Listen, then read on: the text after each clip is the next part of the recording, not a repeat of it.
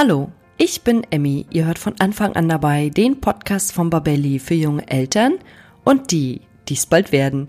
Endlich ist es soweit. Wir sind schwanger und eine tolle, neue und aufregende Zeit beginnt.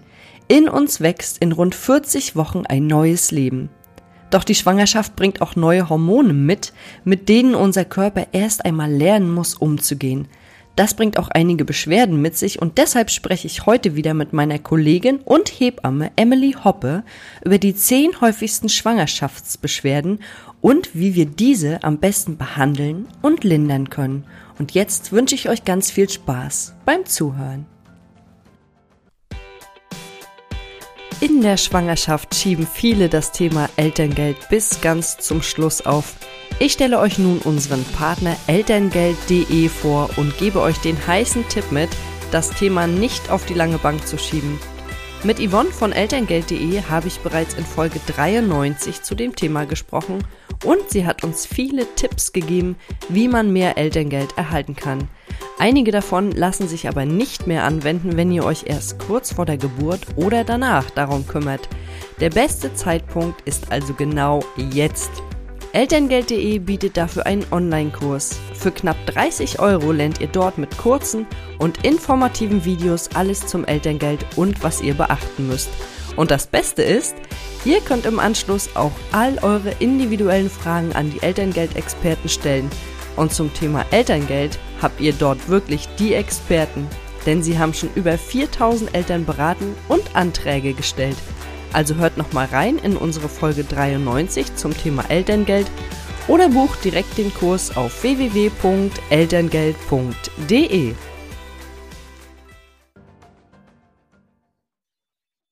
Ja, hallo und herzlich willkommen zu einer neuen Folge von von Anfang an dabei. Heute ist wieder meine liebe Kollegin Emily Hoppe zu Gast. Hallo Emily. Hallo Emmy, schön dabei zu sein. Ja, ich freue mich wieder sehr und wir wollen heute mal über die zehn häufigsten Schwangerschaftsbeschwerden sprechen. Und wir haben ja jetzt schon öfter einen Podcast zusammen gemacht, deswegen stelle ich dich heute mal vor und wenn ich was vergessen habe, kannst du mich gerne noch ergänzen. Und zwar, du hast einen kleinen Sohn, bist selber Hebamme und betreust auch schwangere Frauen und hast natürlich fast täglich mit den Schwangerschaftsbeschwerden Kontakt und weil es da eine schier unendliche Liste an Beschwerden gibt, wollen wir uns heute mal auf die zehn häufigsten Schwangerschaftsbeschwerden fokussieren.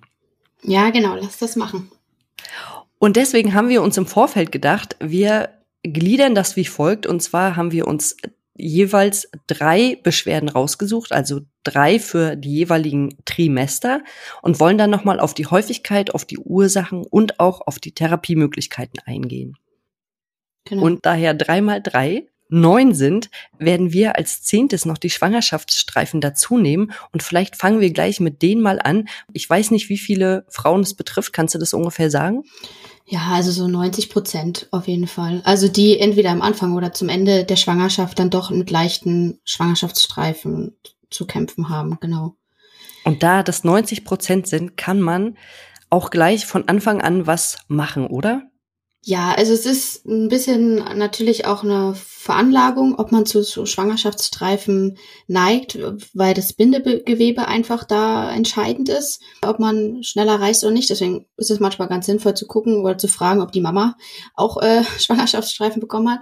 Aber genau, ansonsten kann man sehr viel mit Bauchmassagen, also mit schönem Öl, da gibt's ja die verschiedensten Varianten, quasi die Haut, die Elastizität äh, etwas fördern und mit leichten Zupfmassagen die Durchblutung der Haut anregen. Und ja, die Regelmäßigkeit macht's dann. Und wenn man Glück hat, äh, hilft das dem Gewebe, das zu stärken und die Schwangerschaftsstreifen vorzubeugen, aber ein Versprechen kann ich da nicht abgeben. Also es ist leider manchmal kommt dann ein Maximumschub, man hat es bis zum letzten Schwangerschaftsdrittel geschafft. Und dann über Nacht kommt dann doch nochmal so ein Schub und dann entweder leicht bis stark ausgeprägt ist leider alles immer mit dabei. Und auch nicht immer zwingend nur am Bauch, sondern manchmal auch an den Oberschenkeln oder an den Brüsten. Und am Po doch auch, oder? Und am Po auch, genau. Ich habe das nämlich auch selber in Bekanntenkreis erlebt, dass die Haut richtig schön aussah bis zum Schluss der Schwangerschaft und dann so in den letzten ein, zwei Wochen fing die Haut an zu reißen. Und dann ist es natürlich umso ärgerlicher, wenn man vorher schön viel gecremt hat und das mhm. alles so mhm. toll aussah und dann plötzlich reißt das nochmal. Das ist wirklich, oh, ja. Das Glückliche ist ja meistens, dass es dann doch auch recht gut verblasst. Also wenn man wirklich zum Ende erst die Schwangerschaftsstreifen bekommt, dann ist es einfach nur eine kurze Zeitspanne und dann verblassen die auch relativ gut wieder im, nach der Geburt, äh, dass man die selten noch viel sieht, als wenn man jetzt von Anfang an schon welche bekommen hat. Naja, das ist auch nochmal ganz gut zu wissen, dass die dann vielleicht ein bisschen schwächer nochmal zu sehen sind. Jetzt gehen wir mal ins erste Trimester. Da mhm. sind ja ganz, ganz viele Frauen am Anfang unheimlich müde. Und was hat es denn mit dieser Müdigkeit auf sich? Ja, also sobald wir schwanger sind, ist natürlich die Hormonlage auf Hochtouren. Also alles verändert sich, die ganze Stoffwechsellage, ähm, das HCG, Progesteron, äh, was ja das schwangerschaftserhaltende Hormon ist. Und das macht halt eine ganz große Umstellung. Das Blutvolumen erhöht sich, weil etwas Neues in uns wachsen soll. Und äh, dementsprechend sinkt das aber auch unseren Stoffwechsel. Also wir haben einen niedrigen Blutdruck und dadurch ist natürlich auch ganz starke Müdigkeit da. Also gerade im ersten ähm, Trimester ist das oft so, aber auch natürlich dann in Richtung ähm, drittes Trimester kommt auch nochmal so eine Müdigkeitsphase äh, weil da natürlich auch der Schlaf gestörter ist, weil alles anstrengender wird und äh, genauso am Anfang. Man ist meistens noch im Arbeitsleben und ist sehr müde und erschöpft und der Körper baut ein neues Lebewesen, das macht natürlich müde. Deswegen äh, ist es da ganz wichtig, äh, darauf zu achten, dass man sich viel ausruht, viel trinkt. Bewegung ist da auch ganz gut, äh, auch um in den Tag gut zu starten. Manchmal warm, kalte Duschen, das hilft manchmal schon ganz viel. Und sollte man der Müdigkeit auch manchmal nachgehen? Also wenn ich mir jetzt vorstelle, ich bin im ersten Trimester und dann bin ich so unheimlich müde und ich habe die Möglichkeit, es ist ja oft so, dass wir die Möglichkeit nicht haben, aber wenn ich die Möglichkeit habe, wäre dann so ein kleines Powernapping vielleicht ganz sinnvoll? Unbedingt. Also wenn dein Körper wirklich müde ist, dann braucht er auch einfach diesen Schlaf, diesen Erholungsschlaf und dann, wenn man die Möglichkeit hat, zwischendurch mal oder am Nachmittag dann wirklich mal eine halbe Stunde, Stunde hinlegen und äh, dem Körper diese Ruhe auch gönnen und wenn die Müdigkeit halt lange sich zieht und anhaltend ist, dann kann es halt aber auch mal ähm, damit zusammenhängen, dass man vielleicht einen Eisenmangel hat oder dass man eine Schilddrüsenunterfunktion hat. Da müsste man sowas äh, beim Arzt einmal abklären. Einfach zu gucken, wie ist äh, der Vitaminhaushalt, äh, brauche ich da etwas, damit ich mich wieder besser fühle, weil mit der Müdigkeit geht ja auch immer ein bisschen äh, so ein Schwindelgefühl einher und um das auch zu vermeiden. Mhm. Ja, das ist nochmal ganz wichtig. Und ich glaube, Vitamine sind ja in der Schwangerschaft ohnehin super gut für den Körper und natürlich auch fürs Baby. Und jetzt hattest du gerade schon angesprochen, Schwindel. Jetzt würde ich gleich mal übergehen auf so ein bisschen, oder wir können auch gleich nochmal auf den Schwindel eingehen. Ähm, den haben ja auch viele Frauen. Wie viele mhm. Frauen haben denn Schwindel? Schwindel ist halt sehr häufig dadurch, dass die Müdigkeit und auch der, der Blutdruck äh, relativ sinkt bei den meisten Frauen, ist natürlich so ein Schwindelgefühl auch oft ein Schwangerschaftsanzeichen, also auch wieder sehr recht am Anfang, äh, dass manche das merken, irgendwie ist komisch. Es soll natürlich nicht bis so weit gehen, dass man ohnmächtig wird. Also, dass man sich wirklich dann auch einmal hinlegt, ausruht, die Beine hochlegt, wenn man wirklich öfter diese Schwindelanfälle hat.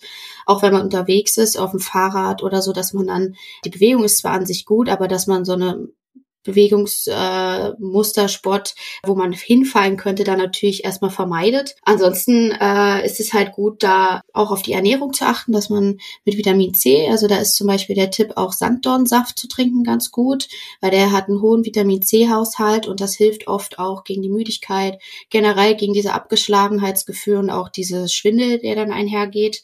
Äh, und da auch wieder, wie bei der Müdigkeit, so Kneip, äh, Wechselduschen. Vielleicht auch hat man so ein kleines Zitronenfläschchen dabei, dass man ein bisschen an Zitrone riechen kann, äh, um den Stoffwechsel so ein bisschen anzuregen und frische Luft und äh, viel Bewegung draußen, Spaziergänge können das dann auch ein bisschen da entgegenwirken, um den Schwindel zu vermeiden. Ja, das hört sich doch mal ganz gut an. Und beim Sanddornsaft muss ich auch immer daran denken, der ist ja wirklich unheimlich gesund und gibt einfach nochmal so einen richtigen kleinen Energiekick nebenbei. Genau. Und ich trinke den ja unheimlich gern im Winter. Dann mache ich mir den schön warm und mache mir so einen kleinen Zuckerrand ums Glas rum. Kann ich nur empfehlen. Sehr, sehr lecker. Genau, und es hat gleichzeitig noch eine Stärkung des Immunsystems dabei. Von daher ist es äh, eine sehr gute Win-Win-Situation. Ah ja, Sehr gut. Und wenn wir jetzt schon beim Schwindel waren, es gibt ja ganz viele Frauen, denen ist einfach sehr, sehr übel bis hin zum Erbrechen. Das ist ja auch so ein wirklich so ein, so eine Schwangerschaftsbeschwerde, die gerade am Anfang kommt. Was kannst du denn da unseren Zuhörenden raten? Also Übelkeit am Anfang äh, der Schwangerschaft ist sehr häufig, also es betrifft fast 80 Prozent der Frauen und kommt, also es ist spannend, weil bisher klar, wissen auch viele Wissenschaftler, nicht wieso, aber man ähm, bezieht es natürlich immer auf das Schwangerschaftshormon HCG, was natürlich extrem angestiegen ist, wenn äh, eine Schwangerschaft besteht. Und das macht halt leider diese Übelkeit meistens aus. Manchmal liegt es auch an einem niedrigen Blutzuckerspiegel. Deswegen ist es auch immer ganz wichtig, ganz viele kleine Mahlzeiten, also nicht so drei große Mahlzeiten, sondern da eher umzusteigen auf kleine Mahlzeiten, um äh, dass der, der Blutzucker einfach immer auf einem ähnlichen Niveau ist und man da nicht so absinkt, weil das verstärkt sonst wieder die Übelkeit. Und ansonsten ist natürlich auch eine Stressvermeidung ganz wichtig. Äh, das kann leider äh, auch Übelkeit nochmal verstärken. Äh, und meistens betrifft es halt die Frauen ab der fünften, sechsten Schwangerschaftswoche bis zum Ende der, zwölften Woche. Es kann aber auch bei Frauen leider auch manchmal bis zur 16. bis 20. Woche sogar gehen. Also ich drücke allen die Daumen, dass es nicht so lange geht, weil es ist wirklich anstrengend und kräftezehrend. Wichtig ist auf jeden Fall auch, dass man da dem Körper Ruhe gibt, dass man guckt wegen der Arbeitssituation, wie kriegt man das gehandelt, dass man da äh, sich ausruhen kann und äh, vielleicht auch einmal krank schreiben muss, weil das einfach manchmal nicht beides gleichzeitig möglich ist. Oh Gott, das ist ja wirklich ganz schön lange. Das war mir gar nicht so bewusst, dass das bis in die 20. Woche gehen kann. Und du hast es gerade gesagt, wenn man nebenbei arbeitet, ist es wirklich schwierig, das alles unter einen Hut zu bekommen. Aber ich habe auch dran gedacht, wenn du dann schon noch ein Kind hast oder vielleicht noch zwei, die ja auch einfach dich brauchen als Mama, dann ist es wirklich schon eine sehr, sehr große Stresssituation. Und dann muss man wirklich gucken, dass man sich da nochmal zwischendurch ausruhen kann und kleine Zeitfenster hat. Ja, also es ist auf jeden Fall, wenn man da natürlich gar nicht die Möglichkeit hat, da muss man wirklich kleine Gimmicks in der Tasche haben, wie äh, dass man auch wieder so ein Zitronenfläschchen hat, dass man viel trinkt, dass man vielleicht auf Mandeln rumkaut, um wieder gesagt diesen Speichelfluss ein bisschen zu reduzieren. Weil dadurch wird einem auch wieder übel. Also äh, auch gerne äh, Äpfel sich schneiden für unterwegs und die zwischendurch essen. Also alles, was man sich so in kleinen Mahlzeiten mal in den Mund stecken kann. Oder ein Zitronenbonbon hilft auch für unterwegs ganz gut gegen die Übelkeit. Und dass man einfach diesen leeren Magen vermeidet. Dass man da dieses Gefühl einfach nicht so bekommt. Ansonsten vielleicht auch ein Kräutertee für zwischendurch. Ingwer ist manchmal auch ganz gut. Es gibt auch sogar richtige Ingwer-Tabletten. Äh, da bloß aufpassen, man darf nicht über zwei Gramm pro Tag Ingwer, frischen Ingwer sozusagen konsumieren. Bis dahin ist es in Ordnung. Genau. Ansonsten gibt's noch die Möglichkeit, äh, auch Akupunktur anzuwenden. Also wenn zwar eine Hebamme hat, die Akupunktur anwendet, kann die manchmal auch, wenn es sich gerade bis, bis äh, nach dem dritten Monat zieht, äh, auch mal in Erwägung ziehen. Ansonsten gibt es auch so ein Akupressurband, was, was man so kennt von, wenn man so auf dem Schiff quasi seekrank ist. So diese, das ist so die Idee dahinter, dass man das umhat und es ist ein Punkt am Handgelenk sozusagen ähm, trifft, den, der dieses, diese Übelkeitgefühl so ein bisschen unterdrücken soll das, das hilft manchen Frauen aber auch nicht immer. Also ich habe es öfter mal empfohlen oder erwähnt und äh, dann kam das Feedback, dass es mal hilft und mal hilft es halt nicht, je nach Stärke der Übelkeit natürlich.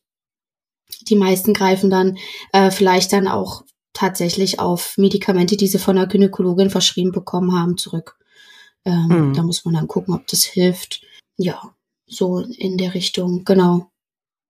Genau, also das ist wichtig zur Übelkeit zu wissen. Und ein Hinweis ist nochmal ganz wichtig, dass äh, Frauen, die wirklich starkes Erbrechen haben äh, in der Schwangerschaft und am Anfang, mindestens fünfmal am Tag äh, wo wirklich nichts drin bleibt, auch wenn man alles versucht mit Flüssigkeit und Ernährung, dass man da auch rechtzeitig zum Arzt geht, weil es natürlich nicht gut ist, wenn die Frau dehydriert, also einfach ein starker Flüssigkeitsmangel daher ist äh, und Nährstoffmangel, äh, weil manchmal ist es dann notwendig, in der Klinik tatsächlich eine Infusion zu bekommen, wenn einfach nichts mehr drinne bleibt. Also das ist ganz wichtig nochmal zu wissen, weil es kommt zwar nicht so häufig vor, aber diese Hyperemesis, wie man so aus Fachsprache sagt, ist natürlich auch nicht, also es ist nicht total, also es ist nicht gefährlich für das Kind an sich, aber bis zu einem gewissen Grad ist es natürlich auch nicht gesund für die Mutter. Und da das sehr kräftezehrend ist, ist es da wichtig, darauf zu achten, dass man dann die Entscheidung trifft und auch nochmal zum Arzt geht. Und ich könnte mir auch vorstellen, wenn man so häufig erbricht, dann bleiben ja auch die ganzen Nährstoffe gar nicht drin, oder? Genau, es bleibt halt nichts drin und manchmal ist es so ein endloser Kreislauf, wo man nicht weiß, wie man da rauskommen soll. Und dann ist es einfach manchmal notwendig, äh, in die Klinik zu gehen. Da kann man sich dann ausruhen, da kriegt man die Flüssigkeit über, ähm, über die Vene und wird wieder so ein bisschen aufgepäppelt. Man kann auch mal gucken, woran kann es liegen. Äh, und manchmal wird es dann einfach besser und dann bleibt man ein, zwei Tage und dann kann man wieder nach Hause. Aber das ist wirklich ein Extremfall, der manchmal vorkommen kann und da muss man wirklich drauf achten. Dann drücken wir an dieser Stelle mal für alle Schwangeren die Daumen, dass ihr nicht so doll darunter leidet. Genau. Und äh, du hattest gerade schon mal die Mandeln angesprochen, dass man auf Mandeln rumkauen soll, beziehungsweise dass man die auch immer mal in der Tasche haben kann. Und da fällt mir natürlich gleich ein, jetzt kommen wir zum zweiten Trimester, äh, Sodbrennen. Ich habe ganz doll mit Sodbrennen zu tun gehabt und da wurde mir immer empfohlen, isst doch Mandeln. Wie sieht denn das bei Sodbrennen aus? Also wie oft haben Frauen Sodbrennen und was ist die Ursache? Die Ursache ist wahrscheinlich, dass das Kind einfach ein bisschen nach oben drückt dann schon. Könnte ich mir vorstellen, aber korrigier mich. Und was können wir machen bei Sodbrennen? Also bei Sodbrennen ist es auch wieder äh, geschuldet der Schwangerschaftshormone, weil das Progesteron, das lockert sozusagen irgendwie alles in unserem Körper, wenn wir schwanger sind. Dementsprechend auch die Schließmuskel, die wir haben. Also das, der Magenschließmuskel verhindert quasi, dass die Magensäure hochkommt in die Speiseröhre. Der ist gelockert, leicht geöffnet und wenn wir zu viel Magensäure im Magen haben, steigt der halt auf. Das ist dieser Reflux und dadurch haben wir dieses Brennen im Hals. Das betrifft so ein Viertel der Schwangeren, meistens auch ähm, zweites bis drittes Triminon. Und äh, dadurch, dass der die Magenperistaltik, also das, wie wir das verarbeiten, was wir im Magen haben, auch verlangsamt ist, begünstigt das das auch wieder. Und deswegen ist auch da die Ernährung ganz wichtig. Also mal genauso wie bei der Übelkeit, dass man auf jeden Fall nichts salziges, fettiges isst, äh, sondern eher ballaststoffreich auf Mandeln, Nüssen, äh, die auch am besten ungesalzen sind, also naturbelassen, rumweist oder kaut. Leinsamen sind da ganz gut. Und was die Magensäure nämlich noch unterstützt, ist, wenn wir in der Hinsicht zu viel trinken während einer Mahlzeit, weil das, das äh, die Säure im Magen wieder verdünnt und dadurch denkt der Körper, ah, ich muss wieder mehr Magensäure produzieren. Deswegen ist es ganz gut, wenn man eine Mahlzeit isst, da zwischen den Mahlzeiten zu trinken. Am besten natürlich nur stilles Wasser, also kein Kohlensäurewasser. Und die Empfehlung ist auf jeden Fall auch vorm Schlafengehen zwei, drei Stunden zuletzt davor was gegessen zu haben. Also nicht direkt vorm Schlafengehen, weil wenn wir liegen, ist das brennende Gefühl meistens nochmal stärker. Und deswegen empfiehlt es sich auch ein bisschen hochgelagerter zu schlafen. Also wenn auf der linken Seite, was ja sowieso gut ist, ähm, auch fürs Kind und auch äh, um das Vena-Cava-Syndrom zu vermeiden, was oft auch bei dem Schwindel vorkommen kann, dass wenn wir zu viel auf dem Rücken liegen, äh, dass das die äh, obere Hohlvene abdrückt. Ja, also es sind mehrere Schwangerschaftsbeschwerden, merke ich immer, wo viele Sachen äh, ähnlich gut wirken, die man vermeiden kann oder die man machen soll. Also es ist immer eigentlich Bewegung, es ist immer gute Ernährung äh, und Trinken ist immer so eine, diese drei Komponenten, die bei vielen Schwangerschaftsbeschwerden echt helfen. Ich glaube, da muss man sich, also ich weiß nicht, wie es bei dir war, aber bei mir war das tatsächlich so, als ich mit meiner Tochter schwanger war, hatte ich immer einen Hunger auf was Süßes. Und als ich mit meinem Sohn schwanger war, hatte ich immer total Bock auf so ein Vollkornbrot mit Quark drauf, so richtig dick Kräuterquark und oben Gurke. Also das war das war ganz ganz witzig, weil bei ihr war es wirklich nur süß. Ich hatte nur so süßen Appetit, habe auch mal ganz viel Malzbier getrunken in der Schwangerschaft, schön kalt wie möglich, was wahrscheinlich, darf ich eigentlich gar nicht sagen, ist ja auch gar nicht gut, hast du gerade gesagt, mit der ganzen Kohlensäure drinne und ich hatte ja auch so doll Sodbrennen und bei, bei ihm war das wirklich dann nur irgendwie gesund, ganz viel Obst, ganz viel Gemüse. Also Ernährung ist wirklich was, womit wir da nochmal ganz viel lenken können bei unseren Schwangerschaftsbeschwerden. Und jetzt gehen wir mal ein bisschen tiefer, denn viele Frauen haben ja auch mit Krampfadern zu tun im zweiten Trimester. Was kannst du uns denn dazu sagen?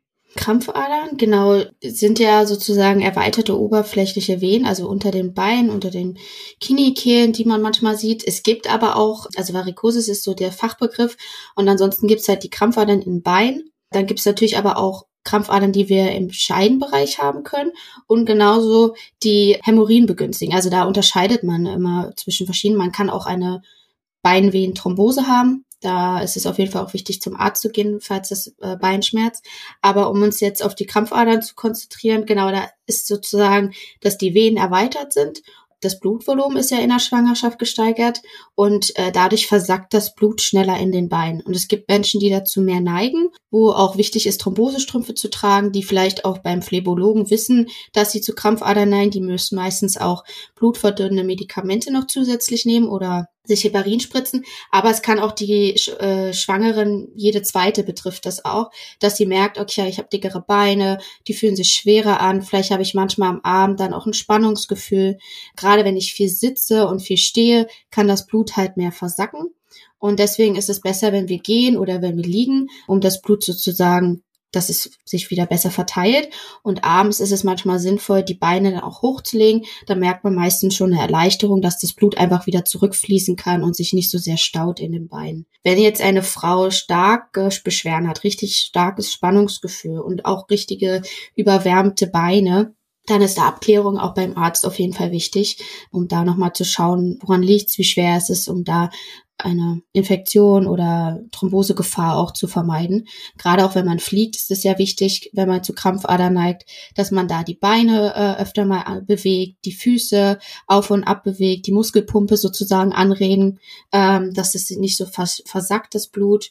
Frauen, die Besenreißer sowieso auch schon haben, also diese kleinen oberflächlichen Venen, die man manchmal auch so am Oberf äh, Oberschenkel oder unter den Knien, äh, Unterschenkel sieht, haben so, zum, so ein bisschen auch mehr eine Neigung zu Krampfeilern. Das wäre dann so ein Vorzeichen, dass man einfach da ein bisschen mehr drauf achtet. Und da ist auch wieder A und O Bewegung, nicht zu enge Kleidung tragen, das drückt es auch wieder ab, eher lockere Kleidung. Da auch mit Wechselduschen, die die Durchblutung anregen äh, Schwimmen ist da auch eine schöne Möglichkeit. Schwangerschaftsschwimmen, Aquafitness, sowieso Yoga oder Pilates äh, bringt immer Bewegung im Körper und fördert, fördert, dass man nicht so viele Beschwerden hat. Genau. Und ansonsten kann man auch ein Bad mit Rosmarin zum Beispiel machen. Rosmarin hat auch eine sehr äh, stoffwechselanregende Wirkung. Das könnte man zum Beispiel auch machen. Und Rosmarin ist doch auch so durchblutungsfördernd, oder? Genau. Und jetzt hast du gerade gesagt, habe hab ich ja erstmal gerade meine Augenbrauen hochgezogen, dass wir Krampfadern auch im Intimbereich bekommen können. Geht das dann wieder weg nach der Schwangerschaft? Das geht wieder weg nach der Schwangerschaft. Also wenn man starke Druckspannen, äh, also Jucken, irgendwas im, im Teambereich hat, dann ist das eh immer wichtig, auch da abzuklären, auch ob man da irgendeine Pilzinfektion hat bei, bei äh, Hämorrhoiden ist es ja, die äh, haben wir ja sowieso da. Es ist ja so ein Gefäßpolster, was wir um den Enddarm haben, der das mitreguliert, wie wir ausscheiden quasi. Und die können halt auch geschwächt sein und durch zu starkes Pressen durchkommen. Und man kann ja auch sozusagen, das kann auch im Zusammenhang mit Krampfadern einfach ähm, sein, dass der Druck zu stark ist durch die Krampfadern und die wiederum dann wieder Hämorrhoiden begünstigen. Also da muss man einfach gucken, wenn man das schon weiß, dass man dazu neigt oder das in der Familie hat, äh, dass man das dann auch bei der Gynäkologin einmal abspricht oder erwähnt. Mm, Hämorrhoiden hatten wir nämlich als ähm, drittes Thema quasi im zweiten Trimester. Und jetzt ähm, haben wir, hast du gerade das schon angesprochen, mit auch ähm, Pilzinfektionen und Harnwegsinfektionen. Vielleicht können wir da noch mal gerade kurz drauf eingehen. Das ist ja auch so ein Thema, was immer wieder Frauen äh, gerade in der Schwangerschaft äh, beschäftigt. Und was können wir da denn genau machen? Weil ich kann mir schon vorstellen, wenn man jetzt eine Pilzinfektion hat, da kannst du ja nicht wie auf dem normalen Wege, sage ich mal, wenn man nicht schwanger ist, dich damit Antibiotika behandeln, sondern da muss man wahrscheinlich dann irgendwie was anderes machen. Oder was kannst du da empfehlen? also die Scheidenflora verändert sich ja auch in der Schwangerschaft. Also wir werden weniger sauer und wir brauchen ja eigentlich dieses saure Milieu untenrum in der Vaginalschleimhaut, damit es uns vor Bakterien schützt. Und deswegen haben auch Schwangere mehr eine Neigung zu Pilzen. Und in der Hinsicht muss man halt dann gucken, hat man das schon vorher gehabt? Wenn ja, ist es da natürlich auch sinnvoll, regelmäßig auch mal einen pH-Selbsttest zu machen, weil wenn der über 4,5 steigt, also ins Basische geht, dann äh, ist es gar nicht so schlecht, auch in der Frühschwangerschaft bis zur 16. Schwangerschaftswoche bei der Frauenärztin mal einen Abstrich machen zu lassen. eigentlich macht es Sinn auf jeden Fall auch, wenn man Jucken, Brennen hat beim Pipi machen lassen, wenn man ähm, weißlichen Schleim hat, Schleimabgang hat oder wenn es irgendwie in eine fischige Art riecht. Also dann ist es immer wichtig, mit der Hebamme oder mit der Ärztin mal einen Abstrich machen zu lassen. Sind da Keime, weil man kann auch eine bakterielle Vaginose haben, also das ist auch eine Scheideninfektion äh, mit einem Keim, der Candida albicans. Der läuft aber meistens symptomfrei, also den kriegt man nicht immer mit. Und bei dem kann man, weiß man aber, dass der zum Beispiel auch Frühgeburten provozieren kann, sage ich jetzt mal. Um das zu vermeiden, macht es manchmal Sinn, da halt regelmäßig, man hat ja, wenn man zur Gynäkologin geht, auch diesen Urintest schreiben. Da sieht man ja auch schon mal über den Urin, ob da irgendwie Keime sind, die meistens dann auch auf einen Harnwegsinfekt hinweisen können. Und wenn etwas ist, kann man, wie gesagt, in der Vaginalschleimhaut diese pH-Selbsttests machen um so eine Frühgeburt vorzubeugen. Das reicht aber, wenn man das ein, zwei Mal in der Woche macht. Man muss da nicht jeden Tag äh, etwas machen, weil man soll ja auch nicht unnötige Keime reinschleppen. Und wenn man jetzt zum Beispiel, wie du schon meintest, ein Antibiotikum braucht, weil da Keime sind, die, es gibt äh, Antibiotika, die du in der Schwangerschaft anwenden kannst. Es gibt welche, die du oral oder lokal anwenden kannst. Und da ist es natürlich auch beim Antibiotikum wieder das Problem, es zerstört natürlich auch die guten Keime äh, die wir schon da hatten. Deswegen ist immer eine probiotische Aufbaukur in Rücksprache mit dem Arzt auch keine schlechte Idee. Es gibt auch so Milchsäurekuren, die man anwenden kann vaginal, um dies wieder zu unterstützen, dass man da einfach mehr äh, unter äh, die Flora wieder ein bisschen stärkt.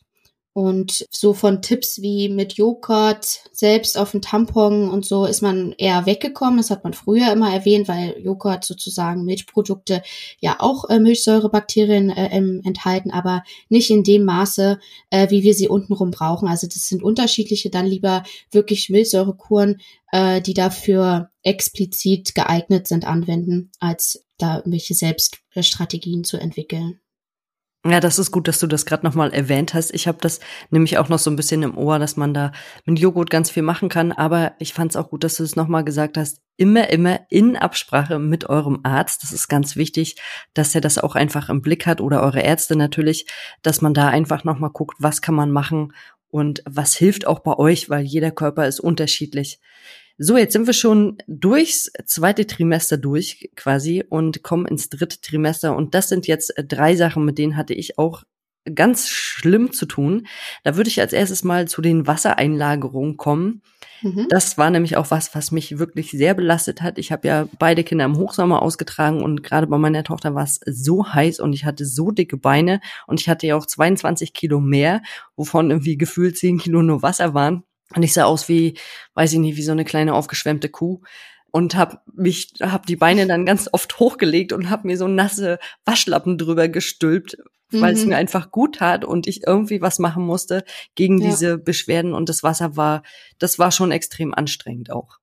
Das glaube ich dir. Also das ist mir im Kreißsaal auch immer aufgefallen. Die Sommerkinder, alle wollen Sommerkinder haben, was ja auch schön und gut ist, aber die armen Schwangeren, es, es betrifft wirklich viele. Also über 80 Prozent haben wirklich diese Wassereinlagung und im Sommer natürlich extrem mehr. Und selbst wir im Kreissaal hatten damals in Pausen, wenn es ruhig war, mal die Füße ins kaltes Wasser legen müssen und hatten auch dicke Füße und also das kann man gar nicht vergleichen, auf jeden Fall. Also das betrifft äh, wirklich viele, dass einfach dieses diese Flüssigkeit, die eigentlich im Gefäß sind, sich in, ins Gewebe ansammelt und es ist auch wirklich physiologisch, also es ist nicht äh, problematisch, es ist einfach wieder hormonell bedingt und das Gewebe ist aufgelockert, alles ist schwer und deswegen auch gerade im letzten Schwangerschaftsdrittel, der Bauch ist schwer, alles sackt nach unten, das Kind geht Richtung Geburtskanal nach unten. Ähm, also brauchen wir uns ehrlich gesagt nicht wundern, wenn es dann in die Beine oder auch manchmal ja auch in die Hände geht.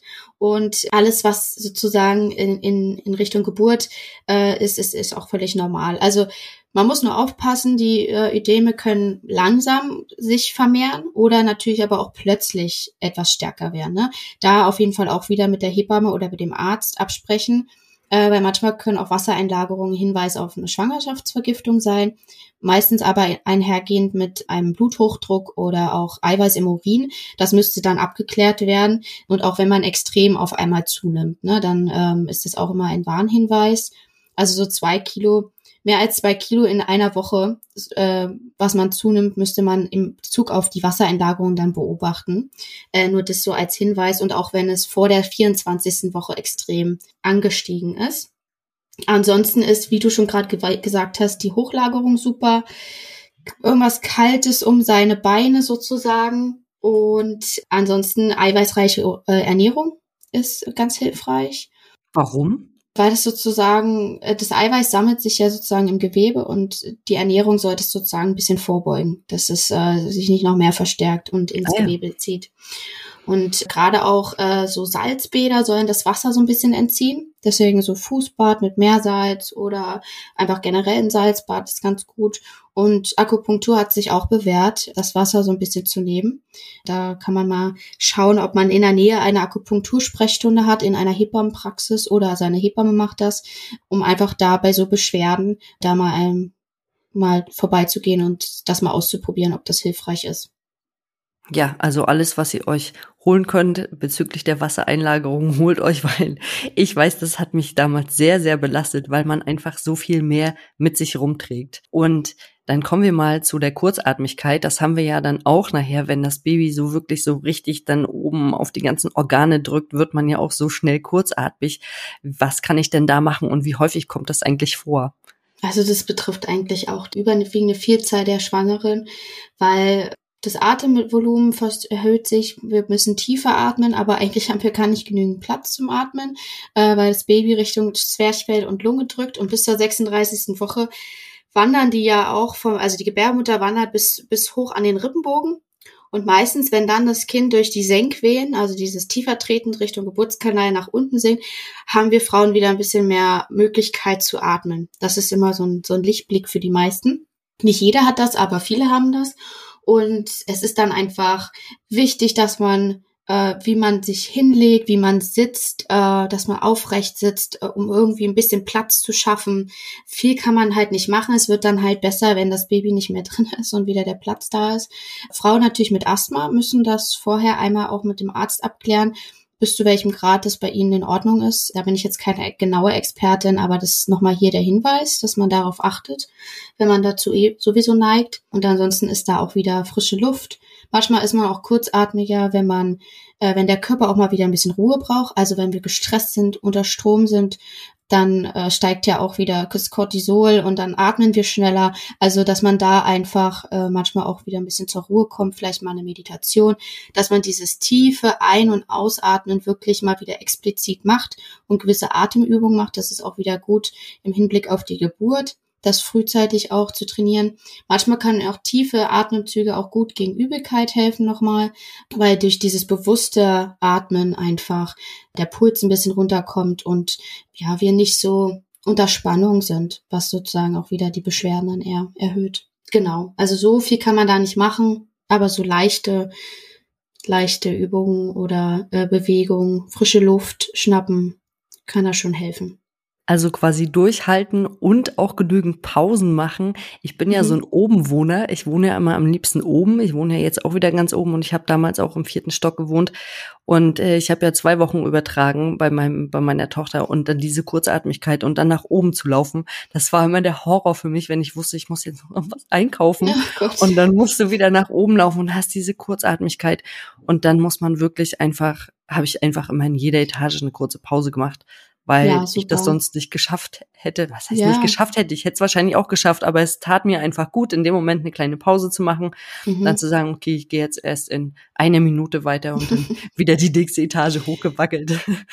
Ja, was anderes bleibt dann echt nicht übrig. Deswegen auch bei Sport gucken, dass man wirklich nicht außer Atem kommt, sondern dann auch ein bisschen halt nicht wie früher am Joggen sonst wie viele Stunden ist, sondern äh, wenn einem das sonst gut getan hat, kann man das ja auch bis zum Ende machen. Aber da einfach aufpassen, wenn man merkt, die Kurzatmigkeit kommt doch schneller, dann doch lieber auf etwas entspanntere Übungen übergreifen oder so. Ja, oder ähm, einfach walken gehen. Ja. Einfach walken gehen, genau. Ähm, ist auch super. Mhm. Und jetzt kommen wir noch zu der letzten Beschwerde. Das ist nämlich die, das sind die sogenannten Symphysenschmerzen. Ähm, hatte ich auch ganz doll. Ich hatte da so einen Gürtel für meine Symphyse, quasi so ein Bauchgurt, aber vielleicht kannst du da noch mal was dazu sagen. Ja, das ähm, mit den Symphysenschmerzen ist gar nicht so häufig. Also vielleicht ein Viertel der Schwangeren, eher meistens durch die Geburt. Also die Symphyse ist ja quasi, was wir am Schambein haben, äh, so, ein, so ein Knorpel, sag ich mal, aus Fasern, der die, den Becken, den, die Beckenknochen zusammenhält. Und der wird kurz vor der Geburt natürlich auch durch die Hormone wieder etwas lockerer und weiter, weil das natürlich wichtig ist für die Geburt.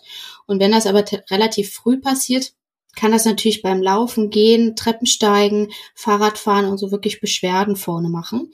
Und das wird natürlich auch erst besser, wenn das Kind draußen ist und die Hormonlage wieder gleich ist und das stabilisiert ist. Aber es gibt gewisse Gymnastikübungen, die man machen kann. Da gibt's ganz tolle Videos auch im Internet oder man fragt die Hebamme, ob die einmal sozusagen Übungen zeigt. Ansonsten zur Stabilisierung gibt's dann diese Symphysengurte, äh, die man entweder von der Frauenärztin, man kann sich äh, auch so einen ganz normal kaufen, aber es gibt auch nochmal so einen ordentlichen Beckengurt sozusagen, der das stabilisiert, auch wenn man Richtung Rückenschmerzen geht, um das einfach zu unterstützen, dass die Beschwerden gelindert werden bei den Schwangeren. Oft ist es ja auch dieses Aufstehen, was dann schwierig ist. Also, dass man da wirklich langsam macht, sich schont. Man darf definitiv nicht schwer heben oder tragen. Das macht es natürlich schwieriger, wenn man schon große Kinder hat, die vielleicht noch auf dem Arm wollen. Da muss man dann gucken, dass man sich irgendwie Entlastung ähm, ermöglicht durch Freunde, Familie oder so, damit das Kind das dann auch versteht, warum man jetzt ähm, warum Mama jetzt gerade einfach mal nicht kann, das Baby rumtragen, also das große Kind rumtragen. Ansonsten kann Physiotherapie natürlich auch sinnvoll sein dass die einen noch mal ein bisschen helfen und therapieren bis, bis zur Geburt. Es ist auch nicht zwingend ein äh, Hindernis für die Geburt, das muss man auch wissen. Es ist natürlich schmerzhafter, wenn man das schon vorher hat. Äh, es gibt aber auch gewisse Positionen wie der Füßlerstand, der da ganz gut hilft, um nicht noch mehr die Schmerzen zu haben, weil man natürlich die die Druckentlastung ein bisschen hat von der Symphyse. Ansonsten kann es auch in, unter Umständen wirklich selten, aber es kann auch vorkommen, dass natürlich ein Kaiserschnitt notwendig wird. Wenn die äh, Symphyse kurz vor der Ruptur steht oder so, dann ist natürlich eine vaginale Geburt nicht noch zielführender. Also das kann das natürlich nochmal erschweren. Aber meistens sind es leichte Symphysenschmerzen, die mit Übung und Aushalten natürlich bisschen also überstanden werden können. Ja, das nochmal ganz gut zu wissen, dass, ja, Symphysenschmerzen haben nur ein Viertel, hast du gesagt, also nur ein Viertel in Anführungszeichen. Aber ja. mir ist es jetzt an dieser Stelle auch nochmal ganz wichtig zu sagen, wir haben ja jetzt so viel über die Beschwerden gesprochen, was man alles haben kann. Und wie gesagt, die Liste ist ja noch lang, da gibt's ja noch viel, viel mehr. Wir haben ja im Vorfeld schon drüber gesprochen. Mhm. Trotzdem ist eine Schwangerschaft was ganz, ganz Tolles. Ja. Und, und vielleicht ähm, ich habe mir in meinem Hinterkopf gehalten, ich ja irgendwann am Ende meines langen Schwangerschaftsweges was ganz Tolles in meinen Händen halten werde, nämlich mein Baby. Mhm. Und ich glaube, das lässt uns alle Schmerzen auch so ein bisschen vergessen oder zur Seite schieben, wenn wir wissen, am Ende ist unser Baby da und es liegt in unseren Armen und es gibt ja auch nichts Schöneres. Wir beide wissen das, wenn das Baby dann einmal da ist und wir diesen Höhepunkt der Hormone erreicht haben, nämlich kurz nach der Geburt, dass es einfach ein wahnsinnig schöner Moment ist. Auf und Fall dass wir den, den hätte ich eigentlich am liebsten jeden Tag nochmal, also ohne, ohne die ganzen Beschwerden und ohne, Beschwerden. und ohne die Geburt, aber dieser Punkt danach, das ist einfach so, so schön. Und auch in der Schwangerschaft, ich war so glücklich, auch durch meine ganzen Hormone. Ich war immer, ich habe immer so rumgestrahlt und die Hormone haben einfach ganz viel mit mir gemacht. Man ist ja wirklich wie ferngesteuert dann auch in der Schwangerschaft so ein bisschen. Und äh, liebe Frauen, wenn ihr schwanger seid, haltet durch. Es wird besser, spätestens nach der Geburt. Und was ihr dann in den Händen halten werdet, ist einfach unglaublich und ein kleines Wunder. Auf jeden Fall. Also haltet durch und es ist auch immer ein gutes Zeichen, dass irgendwas in eurem Körper passiert und ganz ohne irgendwelche Beschwerden geht's halt nicht, aber äh, es ist wie wie Emmy schon sagt, auf jeden Fall das Ziel wert und äh, ein kleiner Marathon, aber wenn man es dann geschafft hat, ist man umso glücklicher. Von daher ähm, haltet durch. Ja, das hast du schön gesagt mit dem kleinen Marathon, so ist es auch wirklich. Ja, dann äh, danke ich dir erstmal für das ausführliche Gespräch heute. Wir haben uns heute ganz schön verschnattert, aber ich glaube, das war alles sehr, sehr wichtig, was wir heute angesprochen haben, damit die, die Schwangeren auch nochmal einen kleinen Überblick haben und wissen können, was sie machen. Dann, äh, ja, danke ich dir und dann hören wir uns spätestens im nächsten Podcast wieder. Okay, bis dahin. Eine schöne Woche. ja, tschüss. Tschüss. Das war der heutige Podcast zum Thema die zehn häufigsten Schwangerschaftsbeschwerden und wie wir sie lindern können. Liebe Schwangere, ich wünsche euch eine fantastische Schwangerschaft. Haltet durch. Und hier nochmal ein kleiner Appell an alle werdenden Väter. Unterstützt eure Frauen, wo ihr nur könnt, denn eine Schwangerschaft ist eine sehr, sehr schöne, aber eben auch anstrengende Zeit, bei der ihr am Ende euer kleines Wunder in den Armen haltet. Und wenn euch der Podcast gefallen hat, dann abonniert ihn bei iTunes, Spotify oder wo immer ihr unseren Podcast hört, um keine neue Folge mehr zu verpassen.